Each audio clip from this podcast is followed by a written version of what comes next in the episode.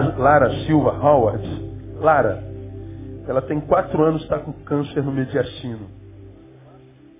E esse câncer está localizado entre os pulmões devido ao tamanho, está comprometendo a respiração da criança. São, são casos que a gente tem dificuldade de processar, não é? é estão a, além da nossa capacidade de compreender, de discernir. Então lembre de Lara como se fosse tua filhinha. Nessa semana interceda por ela, também como por Rafaela, é, sofreu graves queimaduras, está no CTI há 20 dias, pegou infecção hospitalar, está entubada, está passando por um momento bem, bem difícil. Então lembra de Lara e de Rafaela, por gentileza, não perca a oportunidade de abençoá-las com a sua oração. Vamos, vamos a Lucas capítulo 7, abre sua Bíblia no livro de Lucas, Evangelho de São Lucas capítulo 7. Nós vamos ler do 11 ao 17, onde o evangelista fala sobre o filho da viúva de Naim. Ah, os irmãos que estão em pé, eu acredito que, caso queiram, né, ainda tem vaga lá na toca com telão, ar-condicionado, ou não tem mais? Tem vaga lá ainda? Tem? Então, aqui atrás tem um espaço ah, com cadeiras, ar-condicionado, telão. Se você quiser sentar, fica à vontade. Se não, pode ficar em pé, não tem problema. Bem aqui atrás, nessa direção aqui, tem um espaço se você quiser sentar. Bom? É só uma, uma comunicação. Vamos lá. Mateus capítulo 7, versos 11, verso 11. É, Lucas, então, como eu falei. Pouco depois seguiu ele viagem para uma cidade chamada Naim. Iam com ele seus discípulos e uma grande multidão. Quando chegou perto da porta da cidade, eis que levavam para fora um defunto, filho único de sua mãe, que era viúva, e com ela e uma grande multidão da cidade. Logo que o Senhor a viu, encheu-se de compaixão por ela e disse-lhe, não chores. Então chegando-se, tocou no esquife. E quando pararam os que o levavam, disse, moço, a ti te digo, levanta-te. O que estivera morto sentou-se e começou a falar. Então Jesus o entregou à sua mãe. O medo se apoderou de todos mas glorificavam a Deus dizendo, um grande profeta se levantou entre nós e Deus visitou o seu povo. E correu a notícia disto por toda a Judéia e por toda a região circunvizinha. Vamos orar mais uma vez. Deus fala conosco uma vez mais. Que a tua palavra seja bálsamo para o nosso coração, seja bússola para os nossos pés, seja exortação para a nossa vida, que a tua palavra gere vida na nossa vida. Usa teu filho para ministrar do teu povo e nós pedimos no nome de Jesus nosso Senhor. Amém? Glória a Deus. Ah, eu quero chamar sua atenção para esse episódio, que eu acredito que vocês já conheçam muito bem, para o fato dele retratar o encontro de duas multidões. Eu sei que quando a gente lê um texto desse, o episódio de uma das muitas ressurreições que Jesus operou no seu ministério, a gente sempre se apega ao fato maior, a ressurreição. Uma viúva, portanto, já havia sepultado seu marido, agora sepulta seu filho único. Uma mulher que, aos olhos da sociedade, portanto, se tornaria uma mulher maldita. Uma mulher que certamente era uma pessoa que estava debaixo do juízo de Deus. Uma mulher sozinha não era respeitada naquela sociedade, muito menos uma mulher que sepultou o marido, o cabeça e o fruto do seu ventre. Era uma mulher que passava um momento difícil. Diz o texto que ela caminhava em direção ao cemitério e diz que atrás dela, atrás do, do cortejo, e uma grande multidão. Bom, Jesus vinha entrando na cidade de Naim. E atrás de Jesus estavam seus discípulos e uma outra grande multidão. E o que, que acontece? Na porta da cidade as duas multidões se encontram. Portanto, ela, ela, ela, ela dobra a sua, a sua quantidade, elas, elas se encontram. Haviam duas multidões. Seguia grande multidão. Bom, é, a multidão é composta por um monte de indivíduos.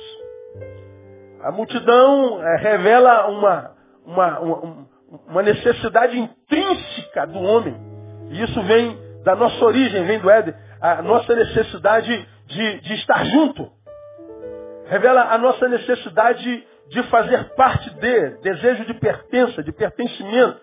A nossa, a nossa necessidade de, de, de, de compartilharmos, de desenvolvermos, como eu digo, relações vitais de vida.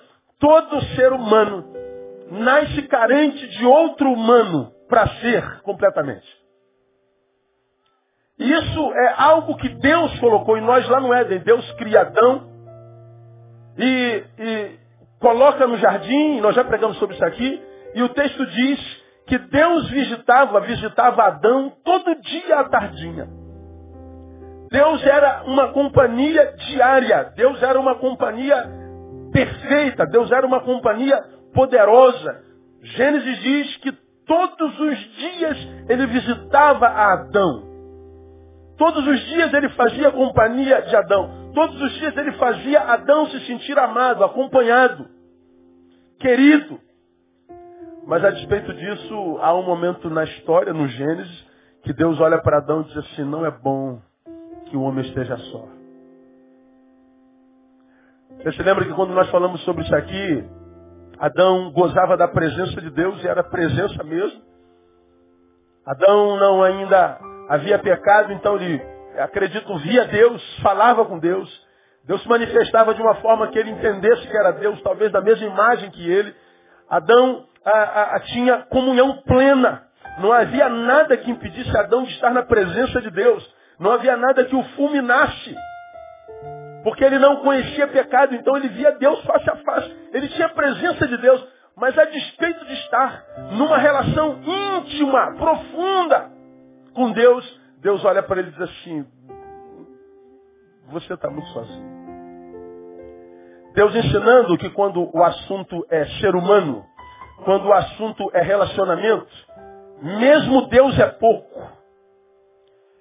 Deus revela que nem ele é capaz em si mesmo de preencher essa necessidade que o ser humano tem de pertencimento.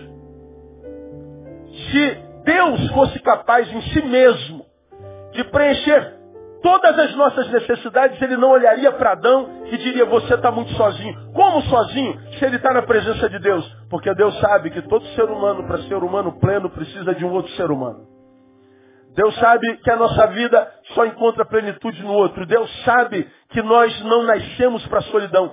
Solidão não é plano de Deus para a vida de ninguém desde o Éden. As multidões revelam esse desejo intrínseco que habita o ser de cada homem. Necessidade. Não é uma questão de escolha, é uma necessidade de estar junto. É uma necessidade de pertencer, é uma necessidade de se relacionar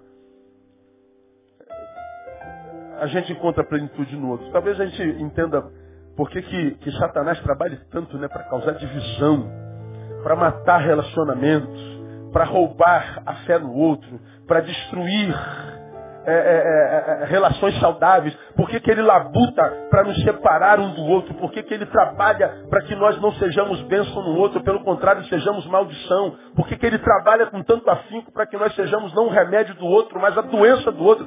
Por que, que ele trabalha tanto para roubar de nós a fé no outro, a confiança no outro? Por que, que ele se importa tanto com a nossa comunhão, com o nosso bem-estar? Por que, que ele se importa tanto com, com, com o fato de andarmos juntos saudavelmente. Por que, que ele se importa tanto? Porque ele sabe que o outro é, é, é, é, o que dá sentido à nossa vida e mais, o outro é minha passagem de entrada para a luz de Deus. Preguei sobre isso alguns domingos atrás.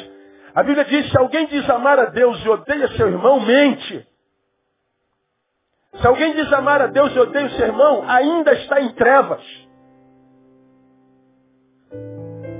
Se alguém pensa estar na luz e odeia seu irmão, diz João, ele mente, porque ele está em trevas. A luz só está no discurso dele. E como é que você sabe que a luz só está no discurso desse sujeito? Por causa da forma como ele tra trata o seu semelhante. Eu sei que ele é um falacioso, é um mentiroso, é um hipócrita. Ele fala de luz de Deus, de Deus da luz, de graça de Deus, do Deus da graça. Mas eu sei que isso é só discurso. Não adentrou as suas entranhas, não virou vida na vida dele. Como você sabe? Pela forma como ele trata seu irmão. Se alguém diz andar na luz e odeia seu irmão, trata seu irmão com diferença, ele mente. Nós aprendemos daquele sermão, portanto, que a luz de Deus só ilumina caminho que me leva em direção a alguém. A luz de Deus só ilumina caminho de alguém que vai em direção a alguém. Deus tem como luz uma luz que ilumina caminhos de relacionamentos. O meu outro é minha, a minha, a minha por, meu portal de passagem para a luz de Deus. É Ele que me dá direito à luz de Deus na vida. Nós falamos daquele sermão, portanto, que quem escolheu viver sozinho, quem escolheu o caminho do egoísmo, quem escolheu o caminho da indiferença, não pode contar com a luz de Deus, porque Deus não ilumina caminho de egoístas. A luz de Deus só ilumina o caminho de gente que anda em direção a outras gentes. O ministério de Deus e de Jesus é promover reconciliação. A Bíblia diz que ele nos entregou os seus filhos, aos seus filhos o ministério da reconciliação. Multidão é, revela essa necessidade dos indivíduos que acompanham de fazer parte, de pertencer, de se sentir a, a, amados e tudo mais. Agora, são duas multidões, eu queria analisar com vocês bem rapidinho. Algumas características das multidões desse episódio. E pensar com vocês alguns saberes para o nosso cotidiano. Primeira, primeira consideração. A Bíblia diz que havia uma multidão que seguia Jesus. Está no versículo 11. Pouco depois, seguiu ele viagem para uma cidade chamada Naim, e iam com ele seus discípulos uma grande multidão. Uma multidão seguia Jesus, seguia, portanto, a vida. Jesus que disse, eu sou o caminho, eu sou a verdade, eu sou a vida. Então quem segue a Jesus está seguindo a vida. Mas diz o texto que quando ele chegou perto da porta, o 12 da cidade, eles que levavam para, um def... levavam para fora um defunto, filho de sua única, de sua mãe, e era viúva, e com ela e uma grande multidão. Uma outra multidão seguia o féretro, seguia o defunto. Uma outra multidão seguia a morte. Havia uma multidão que seguia Jesus a vida e havia uma multidão que seguia a morte. Havia uma multidão que seguia Jesus, havia uma multidão que seguia o cortejo. Então existem multidões e multidões. Existem ajuntamentos e ajuntamentos. Existem ajuntamentos que podem gerar vida na nossa vida, mas existem ajuntamentos mortais. Então, mais importante do que estar com é discernir com quem a gente está. Mais importante do que estar com é discernir com quem a gente está. Aqui cabe né, uma, uma, uma, uma reflexão. Né? Qual seria pior na vida de um ser humano? Pense. A solidão ou a má companhia? O que é pior para você? Meu filho, o que, que você prefere? Deus está falando contigo. Olha, você tem duas opções. Está vendo esse homem ou esta mulher? Não presta. Quero que você saiba que isso é filho do demo. Ele é uma das opções que você tem. E a outra opção, Deus, andar sozinho. Solidão. Qual que a gente escolheria? Solidão ou má companhia? Fala alto aí. Solidão é melhor do que a má companhia? Sim ou não? Quem acha que a solidão é melhor do que a má companhia? Quem acha que a má companhia é melhor que a solidão? Quem não acha nada?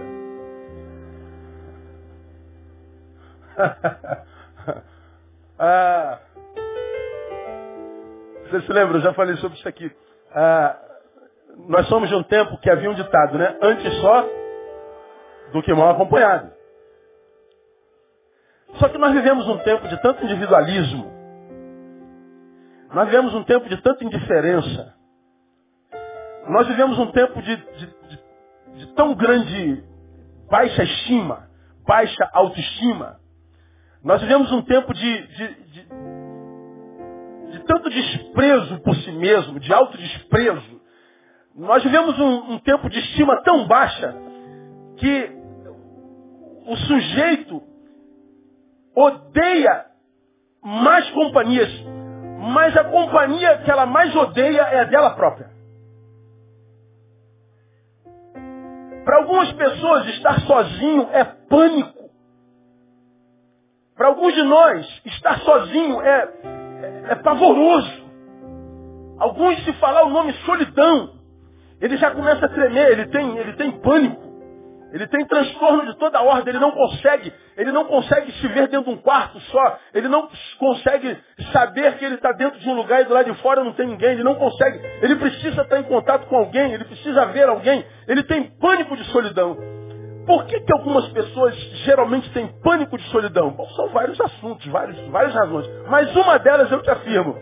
Ah, uma das razões do pânico com relação à solidão é a sua incapacidade de curtir a própria presença.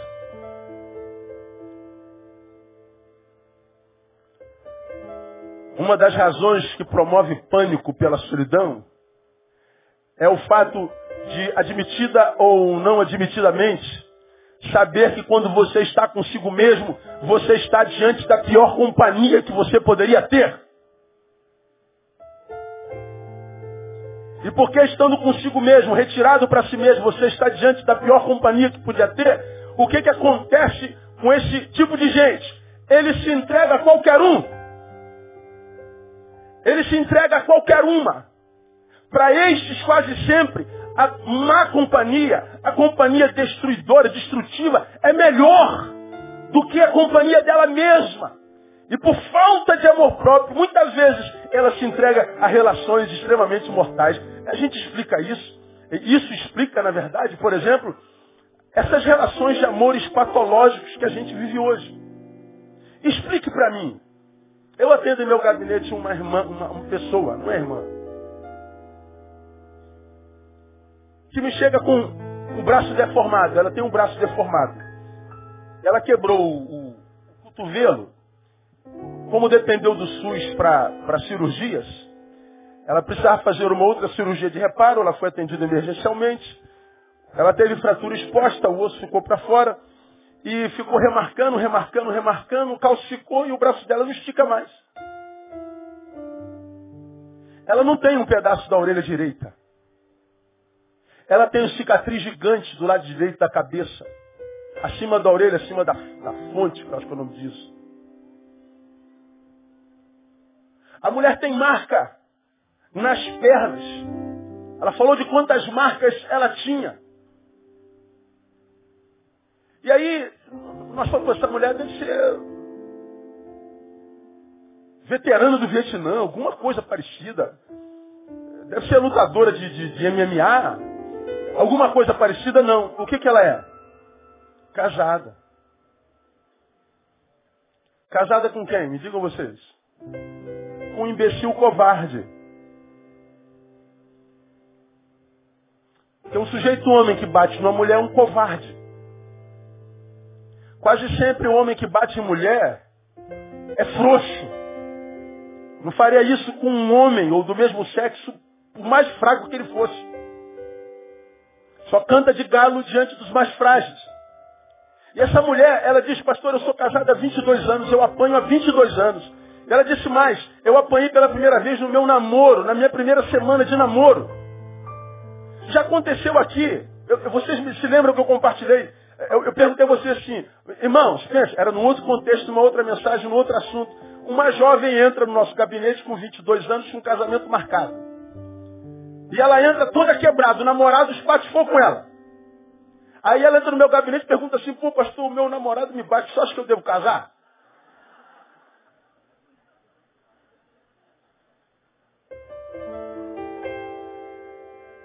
pela lógica, você que é saudável, fala assim, cara, é, era para perguntar isso. Mas já que perguntou, qual é a resposta óbvia? Pastor, devo casar com um namorado que me bate? Sim ou não? Não. Mas a pessoa não sabe a resposta. A pessoa tem dúvida, caso no caso, caso no caso. Qual foi a resposta que o senhor deu, pastor? Ah, o que, você pretende do seu casamento?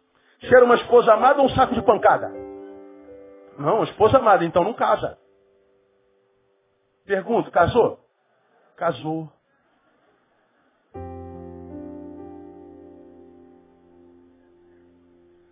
Eu pergunto, por que, que uma pessoa casa, apanha até hoje? Por que que casa? A gente fica perguntando como é que uma mulher se subjuga, se submete a uma relação como essa. Como pessoas podem se submeter a relações tão mortais, tão destruidoras? Como que jovens, tirando o casamento de lado, podem adorar a companhia de gente envolvida com drogas ilícitas que matam, envolvidos com crime? Como pessoas podem abandonar famílias saudáveis e viver num mundo que não, não, não lhe proporciona futuro? A resposta é fácil. É falta de amor próprio. Para quem tem problema consigo, estar com qualquer um, por mais mortal, destruidor ou venenoso que seja, é melhor. Agora, qual é o problema disso? É que quando eu, por falta de amor próprio, prefiro amar companhia, eu estou dizendo eu não mereço ser amado. Quando eu digo por falta de amor próprio, eu me, me submeto a relações mortais, nós estamos como que blindando o céu sobre nós. Nós estamos como que dizendo, Deus, se esqueça de mim. Não, não me interessa o teu amor, não me interessa a tua graça. Não me interessa o que tu tens para mim.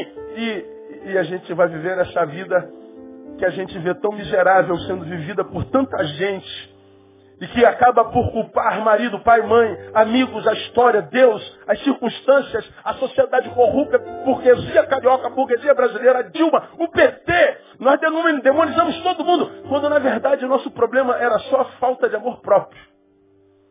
São pessoas que poderiam dizer assim, olha, eu estou com essa pessoa, pastor, porque eu a amo demais. Pastor, eu estou com esta mulher, eu estou com esse homem, porque eu, eu amo mais do que a mim mesmo, eu amo mais do que a minha própria vida. Pastor, eu estou com essa pessoa, embora sofra muito, embora ela seja destruidora, venenosa, me, me, me, me, me roube a qualidade de vida, eu estou com essa pessoa porque eu a amo demais. É verdade. Ama mesmo. A pessoa, porque se se amasse, não estaria com ela.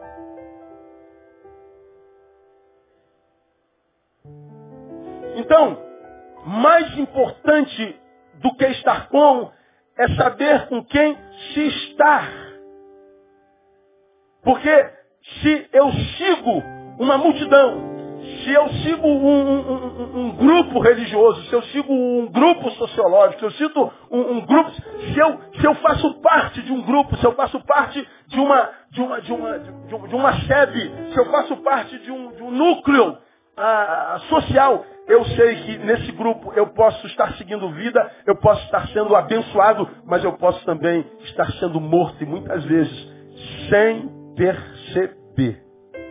Temos que ter muito cuidado com a relação ao grupo ou movimento do qual participamos. Nem tudo que parece é. Eu achei interessante isso nesse texto. Uma multidão vai seguindo a vida. A outra multidão vem seguindo a morte. Elas se encontram tipo de relacionamento desenvolve você hoje nesse momento histórico da sua vida? Pegue suas relações, o, o, o lugar onde você habita, onde você convive, a, a, a, os projetos nos quais você está envolvido, as pessoas com as quais você tem conluio, e faça uma análise se aquilo é uma fonte de vida ou é uma fonte de morte. Porque como você já aprendeu aqui, o outro é o que dá sentido à minha vida. Mas o outro é que tira o sentido dela também. Nós já aprendemos que o outro pode ser o meu veneno, embora o outro possa ser o meu remédio. Você se lembra que quando eu preguei sobre isso, eu falei, dei como exemplo o veneno da cobra, o veneno da jararaca. O veneno da jararaca pode nos picar e matar. Mas como é que a gente é curado da picada do veneno da jararaca? É pelo próprio veneno da jararaca. O veneno mata, o veneno cura. O outro mata, o outro cura. Depende da forma como nós nos tratamos. Depende do valor que nós damos a nós mesmos. Teremos da vida, teremos do outro aquilo que lhe oferecemos. Na semana passada, Eu, eu pregando no, no, culto das mulheres, as mulheres quase me mataram domingo de manhã, você não tem noção. Me chamaram de feminista, de não gosta de mulher. Pô, eu que é isso, irmão? Estava me estranhando, você está louco? Eu vivo com três, casei com uma e essa me deu duas. Né? Então eu estou cercado de mulher o tempo inteiro. Minha casa cheira mulher, então não tem jeito. Eu gosto muito de mulher e espero morrer assim, no nome de Jesus. Ah, mas as irmãs ficaram bravas comigo porque eu, eu peguei pesado com as mulheres. Falei que ah, as mulheres hoje estão parecendo com friboi, mas na versão feminina, frivaca. Porque não valem mais pelo cérebro que tem, mas pela rouba. Pela quantidade de carne, de músculo, de glúteos. Ela vale pelo tamanho do glúteo né, pelo tamanho da prótese do seio. A mulher não precisa mais ter cérebro, basta ter bunda. É por isso que ela é valorizada. Então é valor, é, o peso dela é como, como, como arroba, não é mais pelo conteúdo. Vamos mostrando algumas realidades. Eu recebi um e-mail de uma feminista com nove páginas. Nove. Naquele sermão do dia 8, eu citei isso aqui, ó. A mulher tem um homem que reflete o valor que ela dá a si mesma. A mulher tem um homem que reflete o valor que ela dá a si mesma. Ou seja, eu atrairei o homem à proporção do valor que eu dou a mim mesmo. Se você não se dá valor algum, você vai atrair gente que também não te imprime valor. Isso se, se vale para os homens também. Cada homem tem a mulher que reflete o valor que ele dá a si mesmo. E por que, que os relacionamentos hoje são tão mortais? Fazem tão mal, muito mais mal do que bem. Porque as relações são desenvolvidas a partir do valor que o sujeito dá a si mesmo. Porque nós temos a estima baixa, nossos relacionamentos são pífios. Eu amo demais, mas se se amasse, não estaria com ele. E porque não se ama, merece esse tipo de amor. Deus não pode intervir. Ele nos fez livres. E nos deu o direito, inclusive, de amar errado. O problema é que a vítima somos nós mesmos. Então saber que existem multidões que seguem morte, multidões que seguem, seguem vida, me ensina que eu tenho que tomar cuidado com as minhas relações. Porque elas podem ser vitais, mas elas podem ser mortais. Nós somos o resultado dos nossos encontros. Uma outra consideração que eu quero fazer com vocês. Esse texto me ensina que a marca da vida é a compaixão.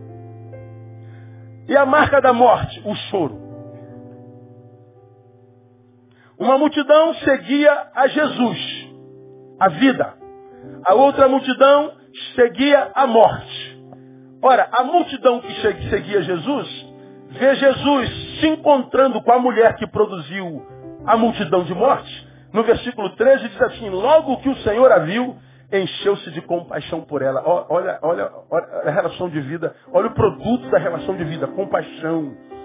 A relação de vida gera misericórdia. A relação de vida gera bondade. A relação de vida gera solidariedade. A relação de vida está sempre pensando em como abençoar, não em como usar, não em como destruir, não em como se, se beneficiar. A relação de vida nunca é utilitarista. Mas e a geração de morte? A geração de morte é o choro. Diz que Jesus se, compassou, se, se compadeceu dela e disse, não chores. Por quê? Porque ela estava chorando. Chorando porque estava lidando com a morte. Ora, por que, que a vida de uns são marcadas, tatuadas pelo sorriso, de outros pelo choro? Por que, que nós encontramos com gente apaixonada pela vida? Diz, meu Deus, eu quero viver 200 anos. Meu Deus, acordei de novo. Aleluia, glória a Deus. Obrigado, Deus, acordei de novo. E outros acordam dizem, ai, meu Deus, mais uma vez. Segunda-feira, Jesus amado. Vai comer, ô oh, vida, ô oh, azar, ô... Oh, Como era o nome desse personagem, lembra? Hein? Hard, haha. É isso mesmo? Ó oh, vida, ó oh, céus, nossa, como é que tá, irmão? Mais ou menos, pastor. Conta com ele uma semana depois, depois. Ele tá bravo, pastor. Uma semana melhorou, irmão? Ih, piorou, pastor. Olha por mim, pastor. E aí, irmão, como é que tá agora? Ih, quase morrendo. O cara nunca tá bem, cara. A pessoa foi sequestrada pela morte. Ela morreu antes da morte chegar. É impressionante como tem gente assim. Como tem gente que perto da qual a gente chega e já se sente mal. Tem pessoas que a gente atende em gabinete e quando ela sai do gabinete a gente passa mal. Eu já fiz atendimentos que ao acabar eu tive que ir para o banheiro vomitar. De tão pesado, da energia tão negativa que deixou dentro daquele lugar. Já cheguei em casa depois de atendimentos passando mal. Pessoas que carregam o estigma da morte em vida. Pessoas que olham para a vida com má vontade e acham que viver é um, é, um, é, um, é, um, é um karma, é um castigo de Deus. Eu não queria ter nascido, pastor. A vida não é justa, a vida não é boa, a vida não presta. Não, a tua vida. Porque tem outro, irmão. Que tu pergunta assim, como é que você está, irmão? Pastor, passando pela luta, mas está tudo bem, estou vivo. Vai melhorar, pastor. Tu encontra da outra semana, pastor, caminhei uma vírgula, mas caminhei. Estou melhor do que estava na semana passada. Então, estou em processo de ascendência. Então está tudo certo. Continua orando aí, pastor, porque estamos juntos. Fica tranquilo. Tu encontra um mês depois, como é que está? Venci, pastor. Por causa, por causa da disposição de espírito. Ele vê a vida com, com, com, com esperança, ele vê a vida com, com fé. Ele vê a vida como a vida tem que ser vista, porque a vida é uma bênção de Deus. Agora, por que, que alguns não conseguem ver a vida assim? Porque estão seguindo morte estão se relacionando em relacionamentos mortais.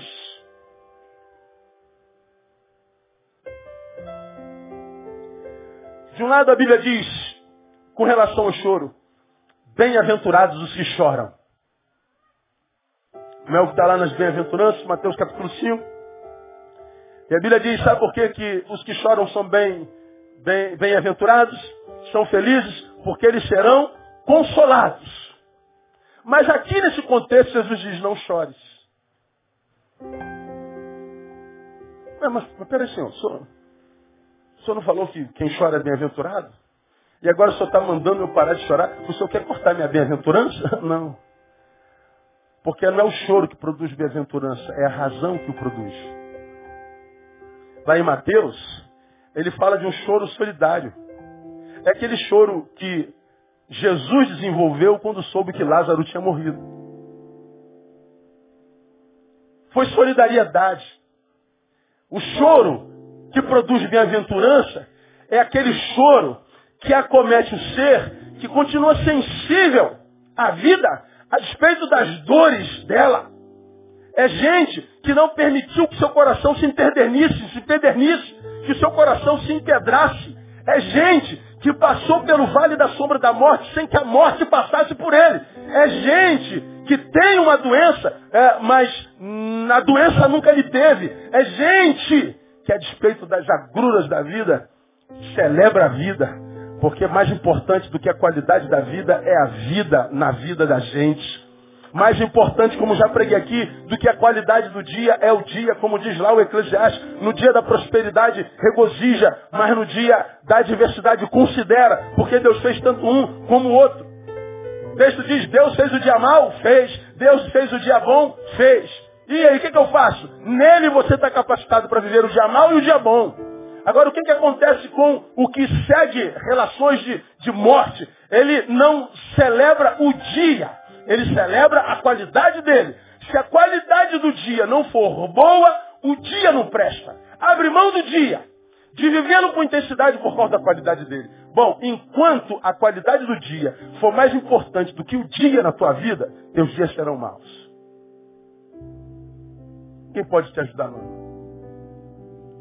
Enquanto as circunstâncias tiverem espaço no teu coração para te ajudar, você com um potencial tão grande, cara. Você é na mão de Deus você não fosse tão chato, ranzinza, mal-humorado, se você não fosse tão crítico, tão pretenso superior, ah, se você fosse tão, tão, se você fosse pelo menos o que você pensa que é, né, isso tudo aí, mas na mão de Deus, você imagina quanta gente ia ser abençoado. Imagina, se você compartilhasse esse potencial todo que você tem, a vida te devolvia tudo isso de volta. A vida recompensa quem a trata bem. A vida é boa com quem é bom com ela. A vida é generosa com quem é generoso com ela. Agora, se a nossa vida, essa vida marcada pela incapacidade de viver o dia a despeito da qualidade dele, ah, nós vamos continuar refém da qualidade do dia. E viver refém da qualidade do dia é triste, irmão, porque cada dia mais os dias são maus. Hoje o sentimento que marca a sociedade é o medo. A gente, a gente olha para o outro e não ama mais o outro. A gente tem, a gente tem medo de todo mundo, cara. A gente tem medo de ladrão e tem medo de quê também? De polícia. Tu, tu lembra, você que está da minha geração aí? Tu, tu tava de madrugada na rua, cara, tu ficava com medo de ladrão, aí tu via uma joaninha, lembra da joaninha? Fusquinha. Ou tu via um camburão. Ou quando tu via a joaninha, Deus, tem polícia aqui, tô, tô guardado. Agora tu tá de madrugada, vê polícia na rua, o que, você sente? Oh, oh, meu Deus, não tem ladrão aqui não, Jesus. Jesus. Cara, a gente tem medo de todo mundo, cara. Antigamente, a, a, se a pessoa fizesse mal a gente, a gente desconfiava do mal dele. Mas se chega alguém fazendo bem demais, você fala assim, qual é desse cara, meu? Qual é? Esmola demais o quê? E, isso aí algum sete está querendo me pegar, mano. Não é possível. Que, que, parada. A gente desconfia de quem dá volta na gente, a gente desconfia de quem faz bem pra gente, irmão. A gente desconfia do crente carnal, mas quando a gente vê aquele santarrão demais também, a gente, Ih, muito santo. Jesus perto dele é carnal, não é possível. Ah, não, não dá para. A gente confia em quem? Ora, essa relação de desconfiança, essa incapacidade de crer no homem, é um grande contributo para a solidão, é um grande contributo para as relações de morte. Porque a relação de vida pressupõe entrega, e entrega só é possível na confiança. Jesus me ensina que mais importante do que estar com é saber com quem se está. E a gente vai discernindo com quem a gente está a partir da marca que o acompanha. Tem compaixão? Não! Então cuidado! Quer ver uma coisa interessante? Eu desconfio muito, por exemplo, de seres humanos que não gostam de animais. Quem gosta de animal aqui? Diga glória a Deus. Então, não vou perguntar quem não gosta porque eu não quero julgar você. Agora, eu tenho muita dificuldade com gente que não gosta de animal. Eu estou procurando um texto aqui que fala sobre animais, mas eu não vou achar, né? Porque eu não, de cabeça eu não vou lembrar. Ah, vocês viram há bem pouco tempo atrás aquele homem que segurou o cachorrinho, deu cabeçada no cachorro? Quem viu essa, essa imagem? Aliás, ferrou o Brasil inteiro, né, cara? Ele foi processado, a vida dele virou de, de ponta cabeça, a vida dele acabou, cara. A vida dele virou, virou um inferno. Ele é, quebraram o carro dele, ah, tentaram incendiar a casa dele, deram surra nele. Ele, ele, ele não pode sair na rua até hoje. A vida dele virou um inferno. Aí ele poderia falar assim, por causa daquele maldito daquele cachorro. Não, não foi por causa daquele cachorro. Foi por causa do cachorro que ele foi para aquele cachorro. Foi porque ele, ele, ele não foi humano, ele foi maligno, ele foi perverso, ele foi pífio. Ele foi eh, um homem maligno e não cuidar bem de animal revela muita coisa. Ô Jesus, mostra aí o texto aqui só para. Onde é? Não ouvi. Provérbios 12, 10. Obrigado aí, irmão. Tem gente aí boa aí, glória a Deus. Vamos aplaudir o Senhor pela vida desses homens aí. 12, 10. É isso aí mesmo. Olha lá. Olha o que 12, 10 diz. O justo olha pela vida dos seus animais. Porém, as entranhas dos ímpios são cruéis. Olha como é que as relações de compaixão, até com a criação de Deus, revela as entranhas do sujeito.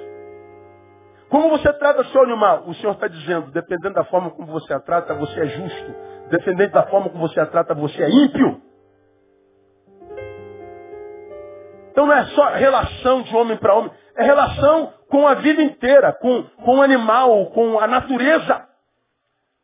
A marca da vida é a compaixão, é o bom relacionamento, é solidariedade. Então, meu irmão, se você se relaciona com gente cuja compaixão passa longe, e isso é fácil nessa geração, porque nessa geração glorificado é quem é mal, é o bad boy. Glorificado é aquele que se mata, é aquele que está envolvido naquilo que não gera vida. Eu sou de um tempo, olha aí de novo aí, eu comecei a ter que sou velho. No meu tempo, o cara para ficar famoso, ele tinha que ser competente.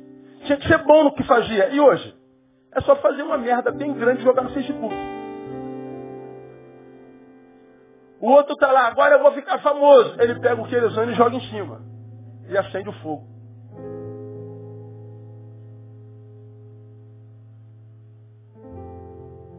Semana André me mostrou um vídeo. Ah, aparece uma fala primeiro, a mulher perguntando ao marido, marido, onde é que você está? Aí ele falou, estou comendo arroz com galinha. Aí aparece a imagem, ele no prato de arroz comendo e a galinha comendo junto com ele.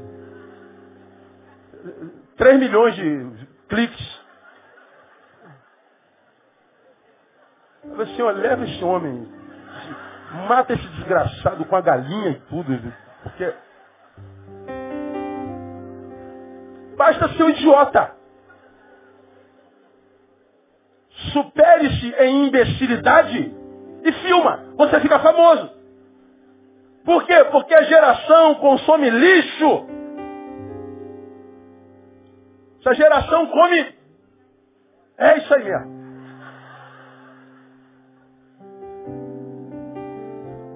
A competência não conta mais. Conteúdo não conta mais. Valores do reino, da moral e da ética não contam mais. Por quê? Porque essa geração, essa multidão respira morte. Essa geração é homicida. Essa geração é suicida. E se nós não cuidarmos dos nossos relacionamentos, somos o próprio, próximo candidato à morte. E o pior, morremos bem antes da morte chegar. A marca da vida é a compaixão. A marca da morte é o choro. Nós precisamos nos relacionar com gente compassiva. Precisamos buscar no meio das multidões gente nas quais é, é Deus habita. Gente que, em relacionando-nos com ela, vejamos em nós gerados fome por Deus. Preciso me relacionar com gente que, que gera em mim fome por Deus. Porque o que a gente vê hoje é gente que rouba a fome de Deus. É uma geração difícil de se relacionar. É uma geração mortal. A marca da vida é a compaixão, a marca da morte é o choro. Uma terceira consideração, são quatro, a gente já está terminando.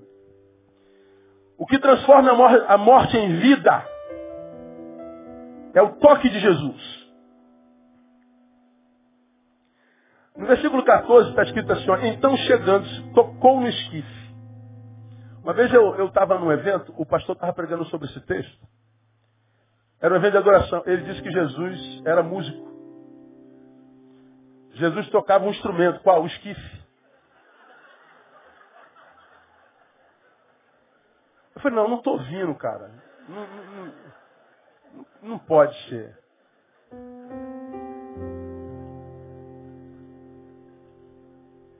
Jesus ressuscitou a filha de Naim pela música. Ele tocou o esquife. É isso, música. O esquife é onde fica lá o caixão.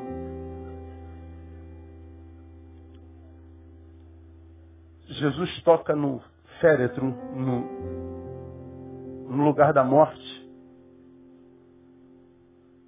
E o toque de Jesus gera vida. Eu preciso lembrar a você que naquele contexto tocar no morto fazia daquele que no morto tocou um imundo. Quando Jesus se aproxima do caixão para tocar, eu posso afirmar a você que a multidão para e olha, não, ele não vai fazer isso. Ele não vai se atrever a tocar nesse defunto. Ele não vai se atrever a tocar nessa morte. Jesus toca. E quando ele toca, a morte dá lugar à vida. E o moleque se põe a falar. E ele diz, vai para tua mãe. Jesus transforma a maldição em bênção. Jesus transforma o intransformável. Jesus torna possível o impossível. Agora olha que coisa interessante, irmão. Naim é uma cidade que ficava do lado de Sunem. Era da mesma província. Sunem foi aquela cidade na qual ah, ah, Eliseu ressuscitou o filho da Sunamita. Uma mulher que, que via o profeta passar a todo instante, ela disse, marido, esse homem é um homem de Deus, vamos fazer um quarto aqui para ele, para quando ele passar por aqui, ele, ele tem um lugar de repouso, um lugar de descanso. O marido permitiu e ela, ela, ela, era, ela, ela não podia ter filhos. Ela construiu uma casa, colocou uma mesa, uma jarra e disse, eu sei que tu és o homem de Deus, então eu fiz um lugar para tu, tu, tu, repousares. E ele repousou, ele disse, o que, que eu posso fazer para te ajudar, para te retribuir de tanta bondade? Ela falou, eu não posso ter filho. Aí ela falou, olha, no ano que vem, nesse mesmo tempo, quando eu passar por aqui, você vai estar com seu filho na mão. Quando ele passou no ano seguinte, o que, que acontece? Ela estava com o filhote na mão. Só que quando ele passa e depois que passa, o filho dela adoece, tem uma febre, sente alguma coisa ruim, e o moleque adoece, e ela então, desesperada, corre com o moleque no colo, coloca na cama de Eliseu, mas ele continua morto, ele morre. E ela manda avisar Eliseu que, que o filho dela tinha morrido. Eu falei, meu Deus, eu, eu não tinha filho. Tu me dás filho e, e, e Deus me tira. Eu preferia não ter sido meu filho. E, e, Eliseu se consterna, ele sente a dor daquela mulher diz a Geazi, Geazi, pega o meu cajado, vá até lá e coloca sobre o menino. Ele faz isso, não adianta nada. Eliseu vai lá, deita sobre o menino duas vezes. E o menino então respira. E diz o texto que o profeta entregou o menino à sua mãe. Jesus repete isso em Naim. Eu tenho certeza que aquela multidão se lembrou do profeta Eliseu, porque aquilo tinha marcado a história daquela região. E é exatamente por isso que eles disseram, um grande profeta se levantou entre nós.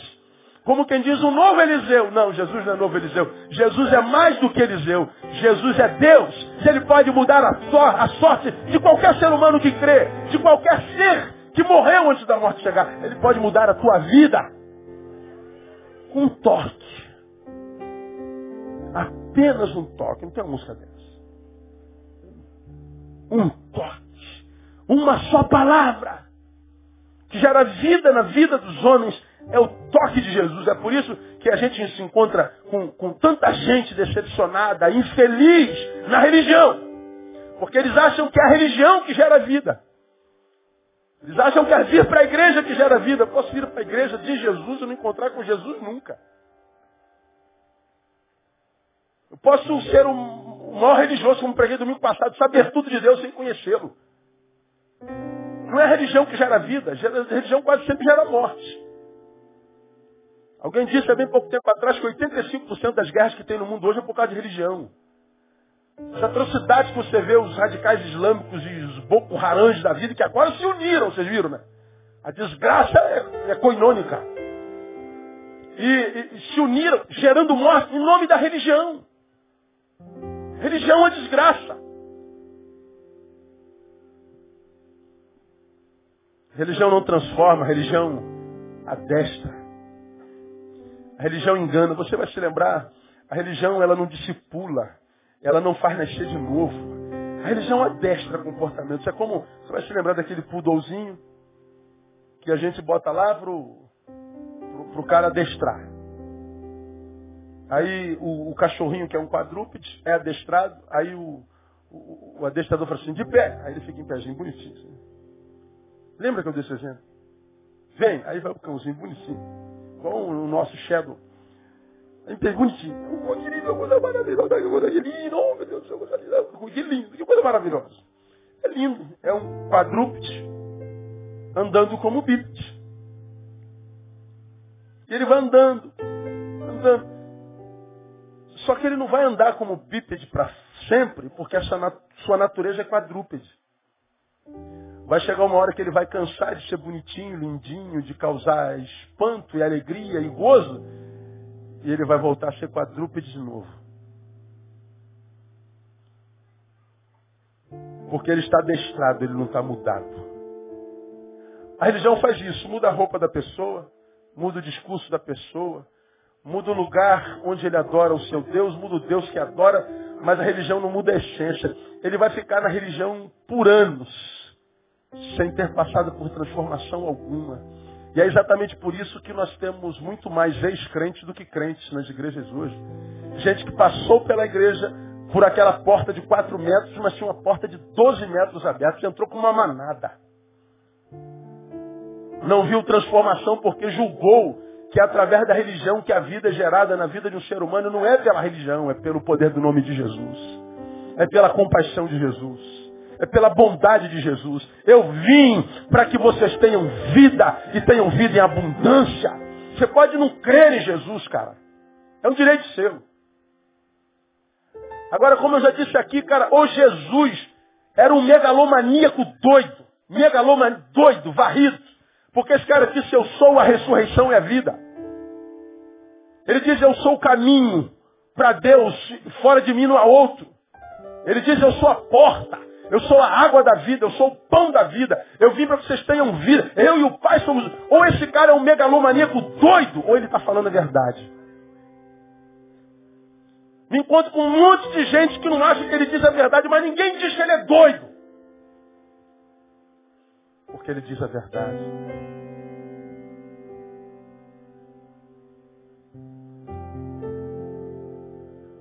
A religião adestra, a religião maqueia, o eu que nos habita.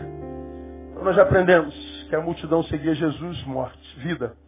A outra seguia o cortejo, morte.